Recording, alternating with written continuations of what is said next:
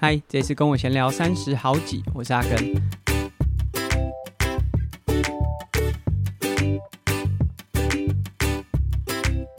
那这一集节目的开头呢，还是要呼吁一下。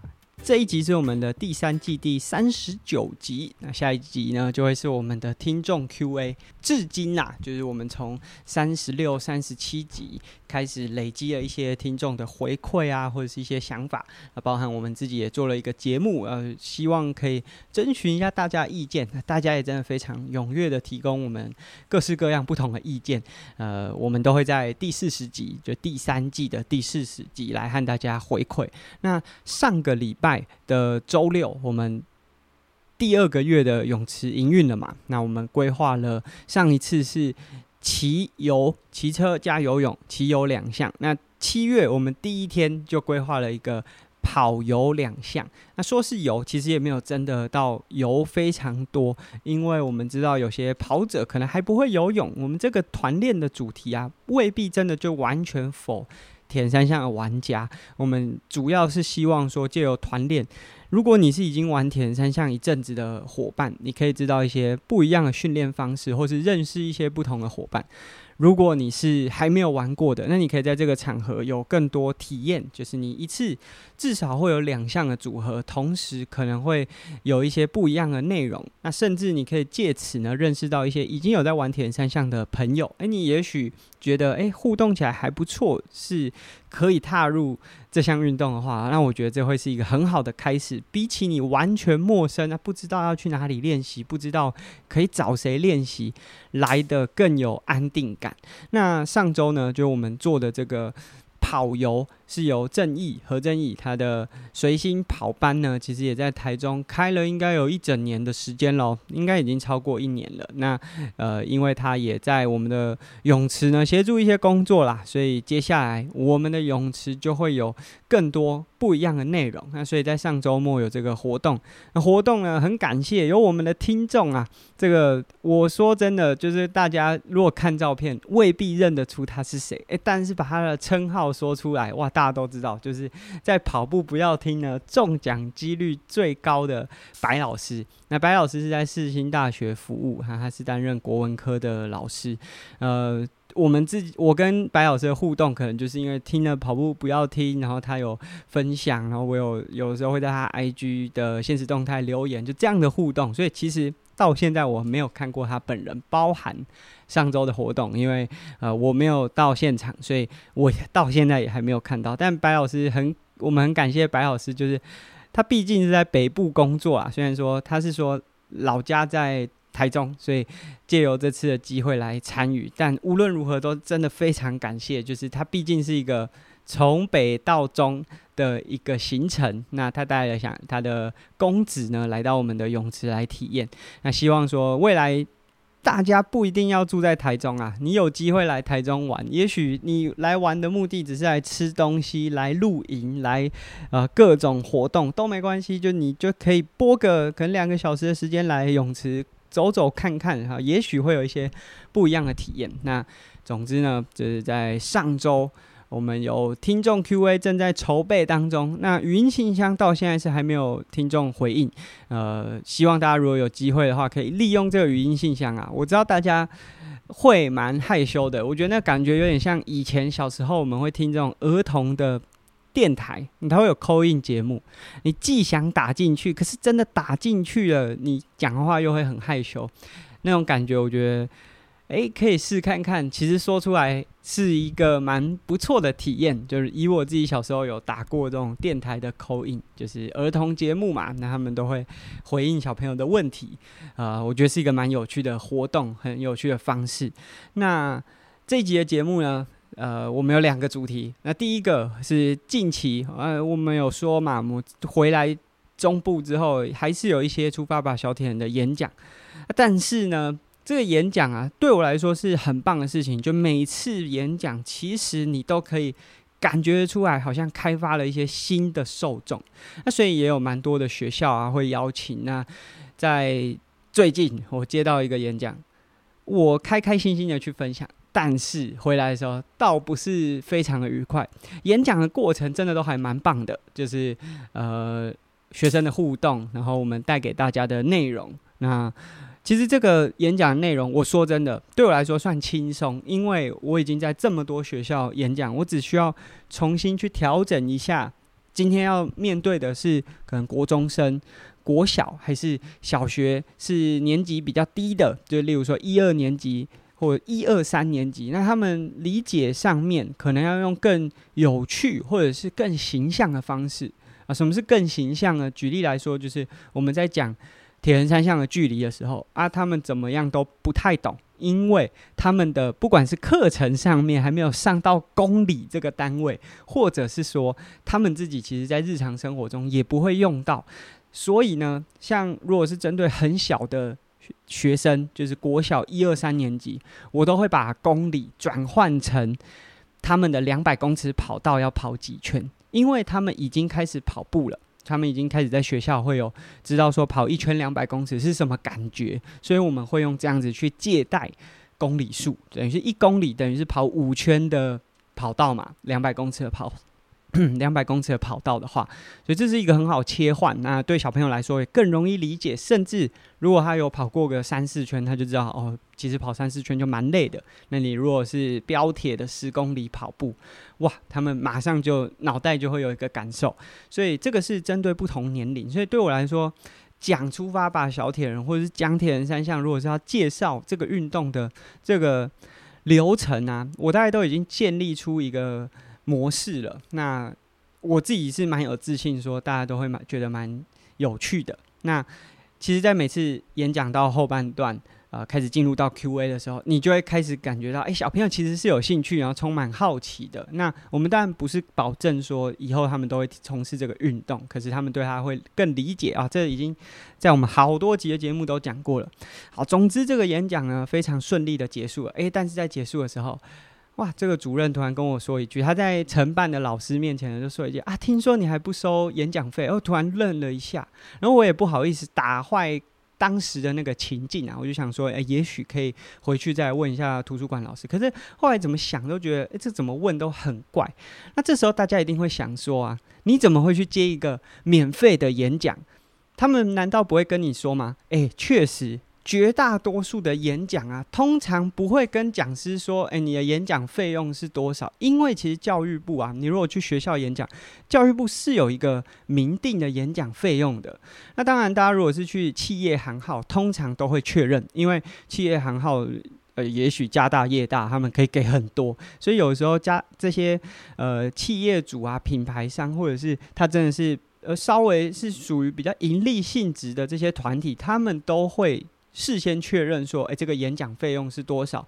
是一场六千呢？是一场三千呢？还是什么样的形式？其实重点真的不是在那个钱呐，因为通常他们能够邀请这个演讲，他一定是能够接触到一些不同的族群，或者是他可以达到一些不同的效果。所以我们也都很了解说，当然演讲有。这个收入是很棒的一件事情，甚至有些私人企业，他们一场就像我演讲过这种一场两万的，一场一万八的，那你当然会觉得说，哇，这个好像好像你讲一场，这个一个月最低薪资好像就已经差不多放到口袋一半了。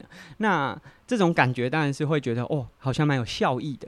那但是我们对学校通常不会这样，为什么呢？因为学校通常排演讲，它都是有预算、有经费的，而且。学校一定知道演讲的规范和演讲的这个标准价格是在哪里，所以即便像我们前阵子有说我们去了这个私立的学校啊，他们的经费比较多，那他们有的会问，那我也会跟他们讲说，就按照教育部的标准就好了。那顶多哎，你们学校资源比较多，也许可以再 cover 车马费，就是我无论是搭火车、高铁，或者是我自己开车，可以补贴这个油钱。那呃，这个是我觉得变成是一个。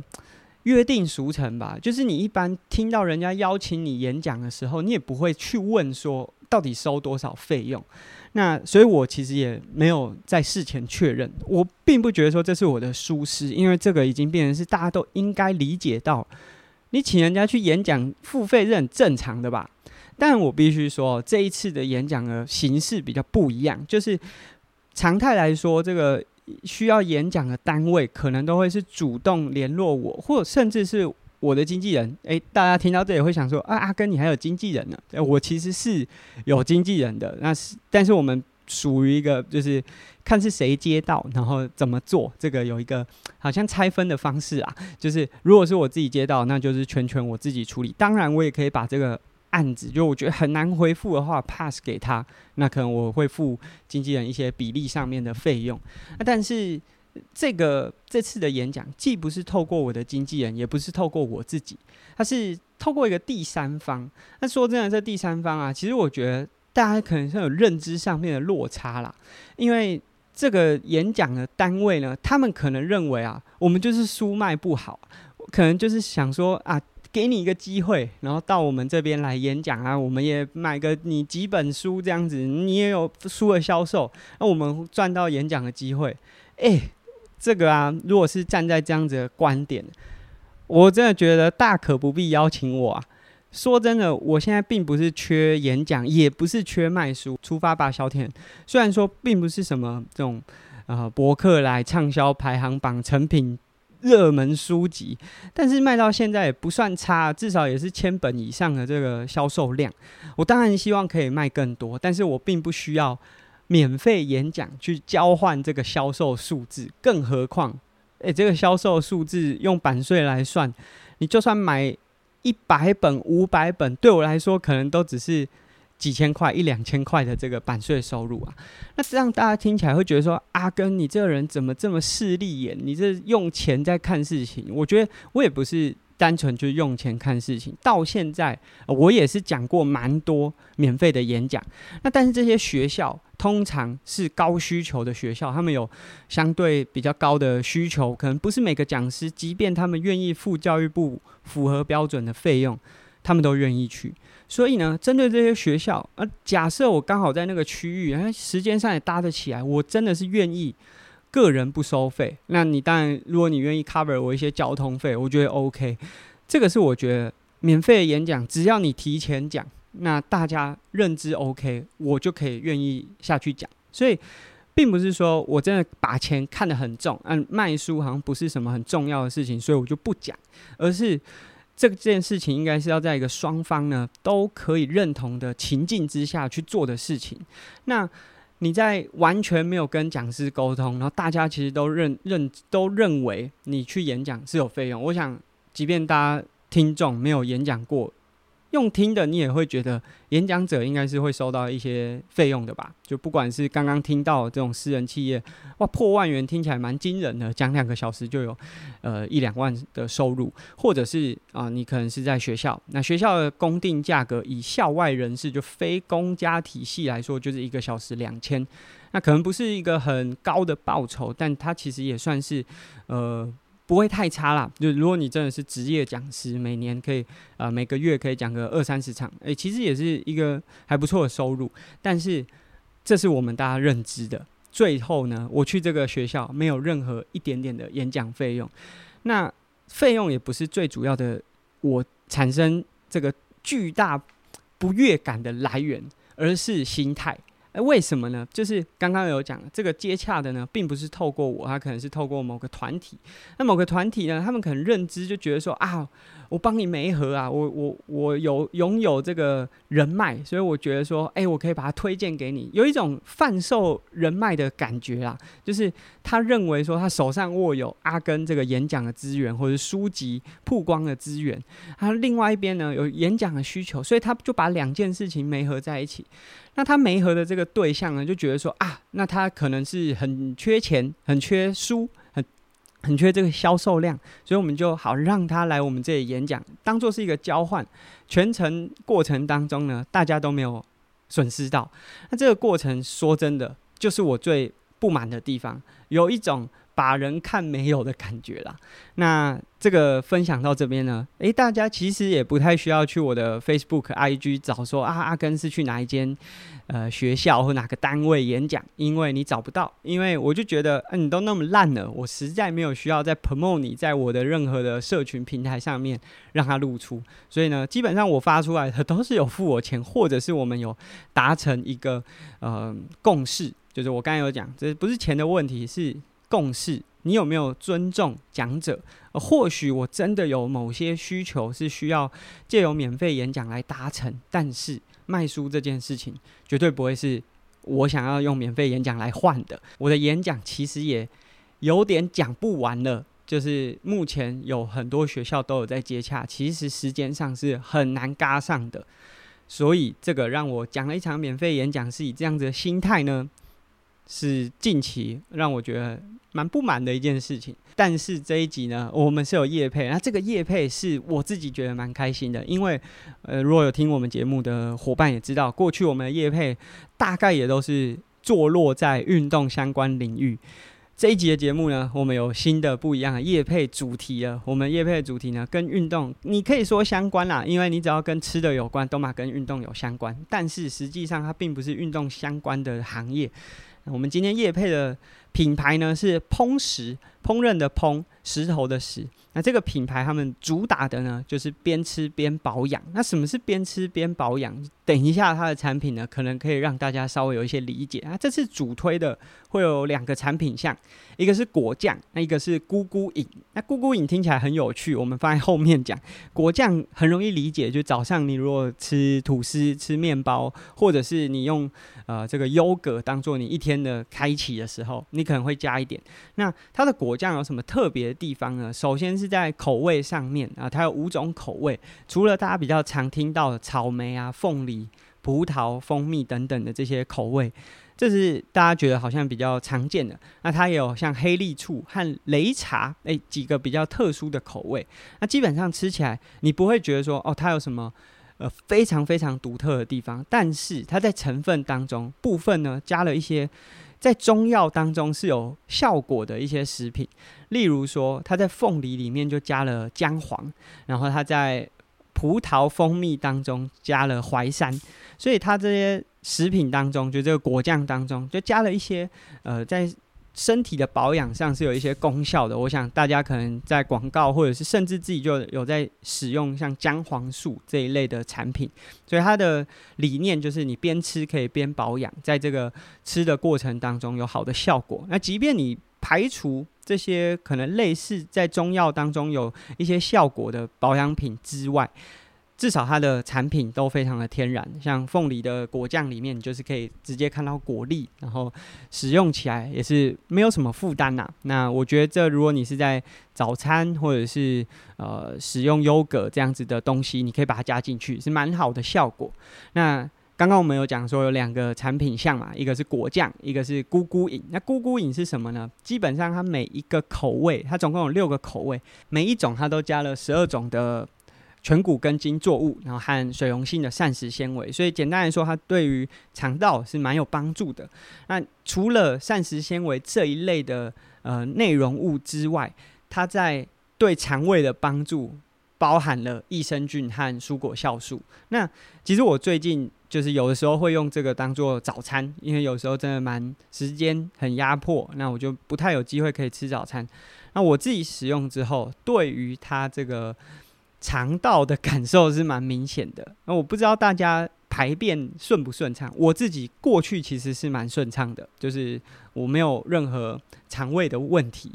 但是呢，因为最近就是可能在家里往返这个泳池，那我想大家如果男生有当过兵，你就会知道，当兵的时候很难上厕所，因为换了一个环境之后，其实你会没有办法在那个环境放松的如厕啦，所以。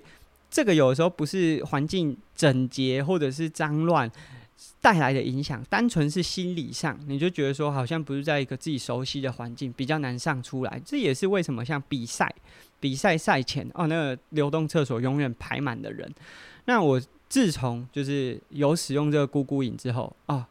开始比较没有这个环境的问题，就是每天就跟过去一样，固定的时间，嗯，就可以很顺利的上出来。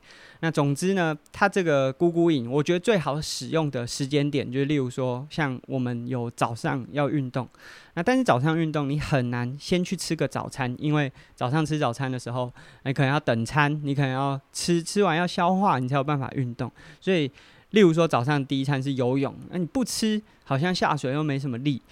吃了下水又有点不舒服，所以咕咕饮的这个方式，就是你做一个简单的冲泡，很快就可以喝进去。那它有饱足感，因为刚刚有讲有膳食纤维嘛，有根茎作物，这些都是在饮用的时候是有饱足感的。同时，它又可以让你不会那么不舒服，跟吃一个正餐比起来，而且又很快速。那它有六种口味，呃，同样就除了像什么香蕉啊、乳酸菌啊、巧克力，这是大家想象都可以想象得到的一些口味之外，它有像紫心地瓜。乌龙茶和莓果，那我觉得喝起来感觉就是，它除了有我们刚才说的巧克力、香蕉等等的这些口味之外，它还有这种全谷谷物的，因为很像是以前大家会泡米蝶的那个香味。那我觉得喝起来是蛮舒服。那我自己这六种口味最喜欢的是紫心地瓜，本来这是我六种口味里面最不想试的，但是。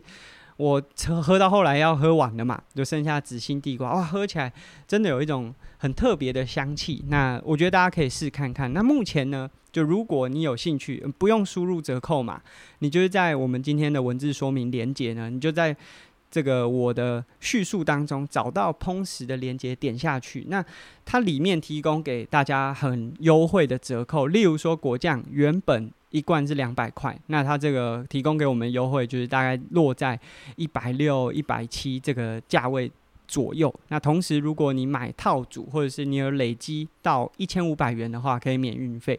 那这个活动会一直到七月底。如果大家有兴趣的话，可以在我的文字说明处找到连结，那可以购买。那假设就是如果大家有喜欢的话，凑满一千五百元的话就免运费。这是今天的夜配，很高兴，因为我们终于有机会接到一些不是运动相关的这个夜配主题。那今天第二个主题是要讲说，啊你是多厉害，也跟我们今天的标题是有相关的。啊你是多厉害，为什么呢？因为我们上一集讲这个没有落赛，何须止泻，讲到一些就我自己比较不好的感受。那我会讲，觉得说，哎，你都是呃这些在。可能压线前，或者是你做事情比较没有章法，你变成好像每次大家会特别关注你，导致你变得比较亮眼。在那一集，我们有说到一些就是规划啊、时程安排啊，那。我想，可能也会有些人有个想法，就是阿根，你是阿力西瓦高，你那么会规划，你到底是多强？所以我觉得也不是要跟大家分享说我到底是多强，只是我最近就是无论是像上一集讲的，可能跟杰糯米啊，或者是我自己在日常生活中，可能开始跟一些人合作互动的时候，会发觉 大家怎么是这样做事情的时候，一些感受。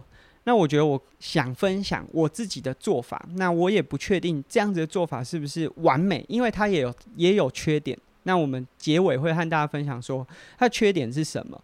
但是我觉得借由我自己的分享，也许可以提供给大家一些不同的思考方式。好，啊，你是多厉害？我们主要讲的就是时间的规划、行程的安排和整个完成一个专案或者完成一个作品。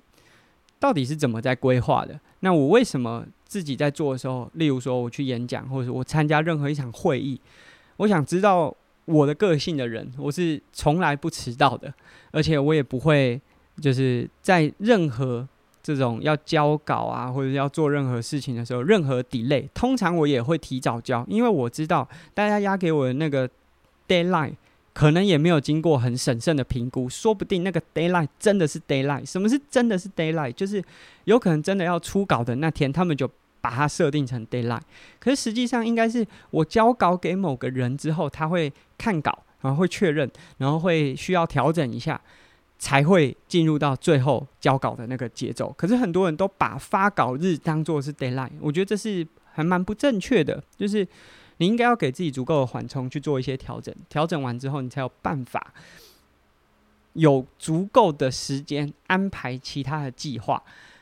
那今天我就会举两个例子。第一个，我们今天开头有讲了演讲。那假设今天我收到一个邀请，是两个小时，要在一个下午三点讲两个小时的演讲邀约，那我会怎么评估？首先，我不会马上去评估说那一天，就例如说有人跟我讲八月十五号要讲下午三点两个小时的演讲，我并不会马上去看八月十五号演讲的那两个小时我有没有空，因为那其实不是最大的重点啊，最大的重点是你有没有办法 handle 得了这个演讲，所以我会先去了解受众是谁，人数有多少，那这些人他的需求是什么，或者是主办方的需求是什么？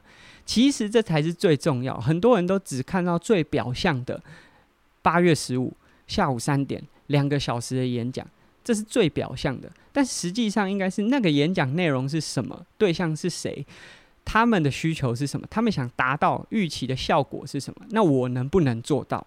后面才会是时间对不对得上。假设前面的前提都没有办法 cover 了，你怎么会有余裕、有办法安排那两个小时的内容？所以一开始我会先确定讲稿的主题、讲稿的内容、讲稿的对象、受众，那他们的族群，那甚至假设你以我们去学校分享为例，甚至你会需要知道。它跟这个主题之间有没有一些相关联性？那当然，多数的演讲都是你可以接的。那通常愿意找你演讲的那个对象不会那么不会那么弱吧？不会弱到说就是随便去找一个讲师讲一个他们不确定他能不能讲的主题。但这不是没有发生过，就是总是会有一些呃单位他们会认为他们想象中的你可以 handle 得了那些主题，所以这个其实才是。你接了一场演讲，应该要先做的事情，你要先确定主题、受众、人数，那他们与这个主题的关联和期待达到的效果，再来才是排时间。那排时间呢，有很多很多的重点。你为了要在下午三点能够讲那两个小时，所以你的稿件好，也许都已经准备好了。那这个不在。这个案例当中，当然我们把它放在第一优先，就这是你要先确认好，你才决定要不要接这个演讲，才决定要不要把这段时间排出来。假设你也确定好演讲，甚至讲稿都已经大概拟出来了，那你开始要规划你要如何在下午三点抵达这个演讲现场。那通常我也不会三点准时到，因为你要先了解这个场地环境能不能达成你的演讲风格啊。假设你今天需要的是一个能够投影的这个场地，结果现场没有办法投影，没有办法用有网络的电脑，那怎么办？当然，这也是应该要在就前期的沟通达成。但是，即便你都已经确认有电脑、有网络，可以播 PPT，可以播影片，有声音了，现场有可能环境状态不是最完美的状态去呈现你的演讲，所以。最好的方式就是每一场演讲，我至少都会排二十分钟的时间抵达现场。那抵达现场，除了确定场地、麦克风、PPT 播放的效果，你还可以再去了解一下，因为面对面的聊天其实是很有效的，可以帮助你了解今天的受众，甚至是请你来的主管。我们刚才讲学校有，有学校的演讲，有的是企业主啊，那有的时候老板他有预期。他在这个演讲里面可以听到什么？所以那个二十分钟非常的宝贵。同时，你可以更了解那个场地，了解场地可以让你在演讲的过程当中非常有自信。这是非常基本的，就对我来说啦，就是我在规划的时候，所以我会以三点抵达现场的前二十分钟，呃，三点开始演讲的前二十分钟，当做是我要抵达现场，那我就要开始规划。哎，我是要开车。还是要搭高铁，很多人呢，这个思考的时候，就把你要你出发的点和抵达的点开 Google Map，Google Map 写四十五分钟，你就相信它，所以你就是在我们刚才讲的这个两点四十，就我们讲说要提前二十分钟嘛，你就在两点四十的前面四十五分钟出发。大家觉得这样行得通吗？我们给大家三秒钟想，如果你开车。超级顺利，也真的都跟 Google Map 设定的一样，四十五分钟到。那你需不需要停车？那如果真的开车的过程当中真的超塞怎么办？那假设你是要搭高铁，你在高铁站的这个交通过程，你是叫搭捷运，或者你不是在台北市，例如说我有时候是从园林出发，我从园林搭火车到高铁站。火车会误点，那你有没有把这个抓在缓冲的时间当中？所以车程之外有非常非常多的东西是你要提早去思考。你开车的话是离峰还是尖峰？有没有可能你开车的时候会跨一餐，就是指中餐、午餐、晚餐任何一餐？那你需不需要吃东西？你是要买在车上吃呢？你还是你要在车上呃休息区的时候吃？每一个。细节都会影响你实际从住家也好，或者是你要出发的点，一直到目的地中间的那个时间差，这个都需要规划。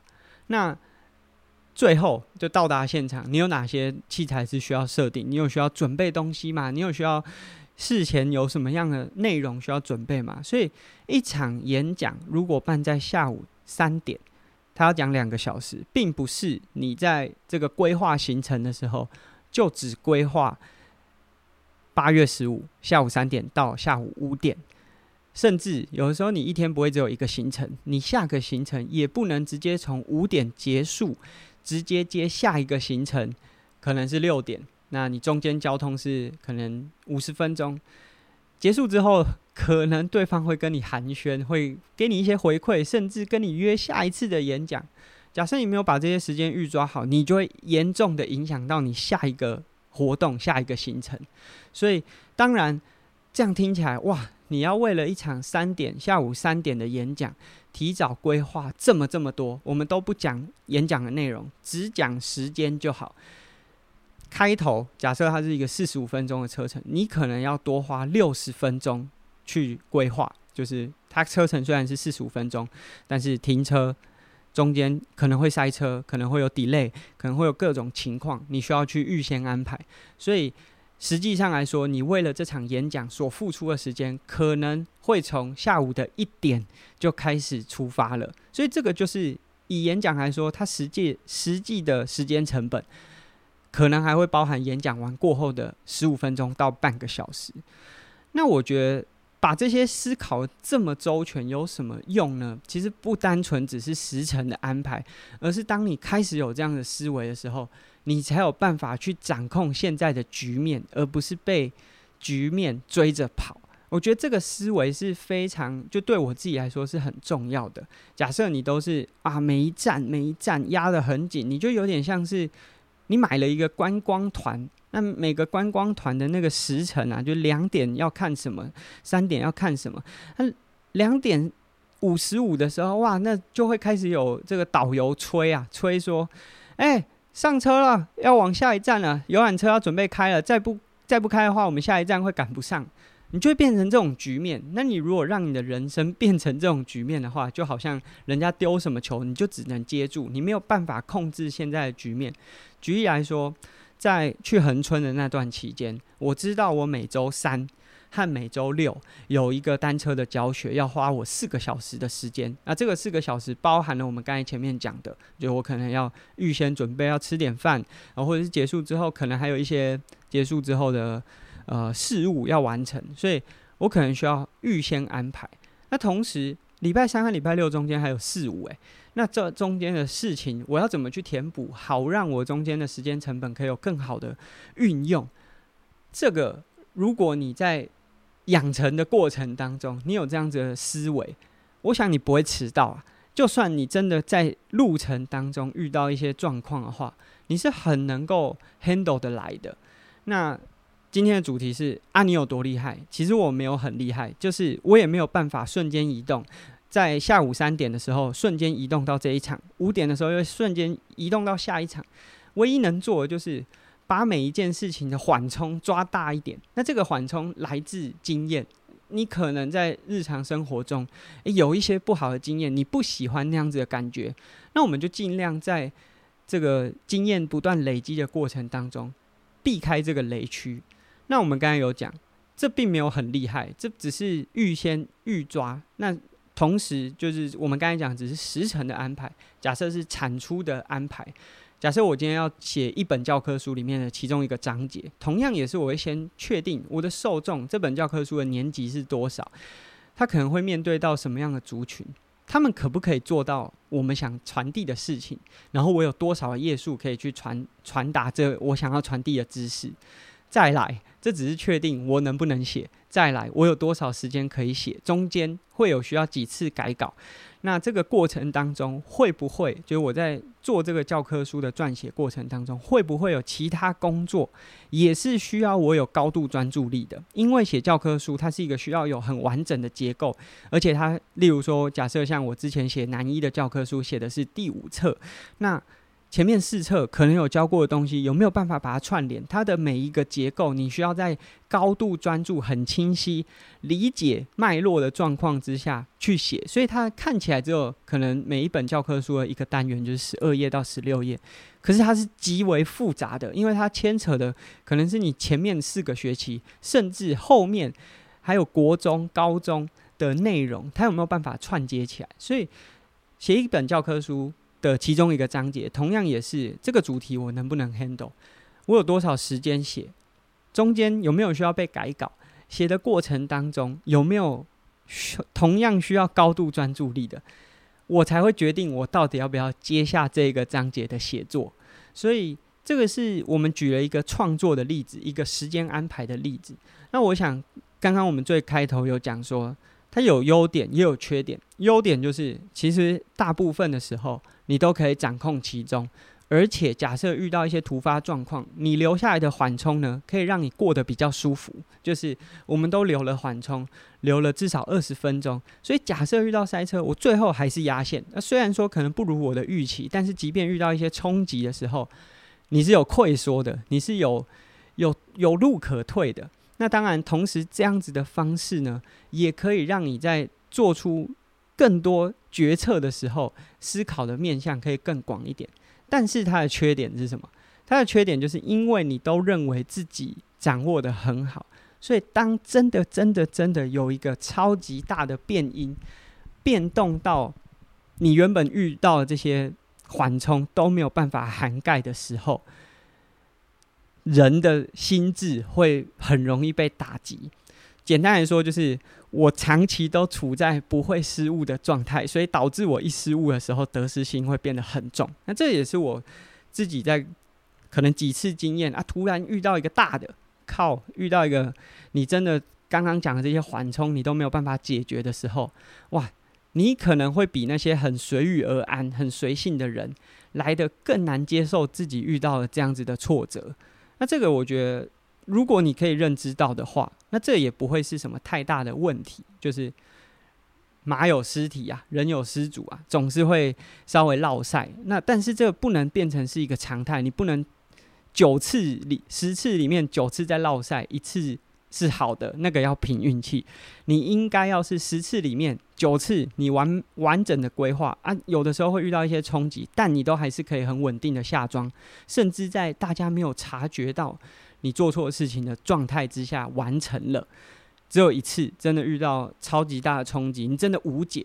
但我想，如果你只有九次里面的一次会，十次里面的一次会犯错的话，大家是可以理解的。所以这是今天和大家分享。那我想，在大部分的时候，这会有非常多的取舍，因为你要花更多时间去思考这些东西，所以你的面向会比别人思考的再更广。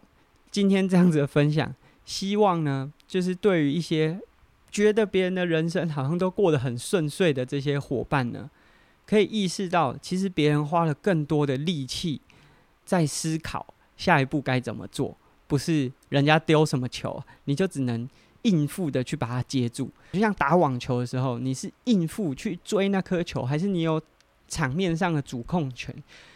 在看一场比赛的时候，你很明显的可以感受出那个角色是现在谁掌控局面。那我们都希望自己是掌控局面的那个人嘛？我想大多数人都是嘛。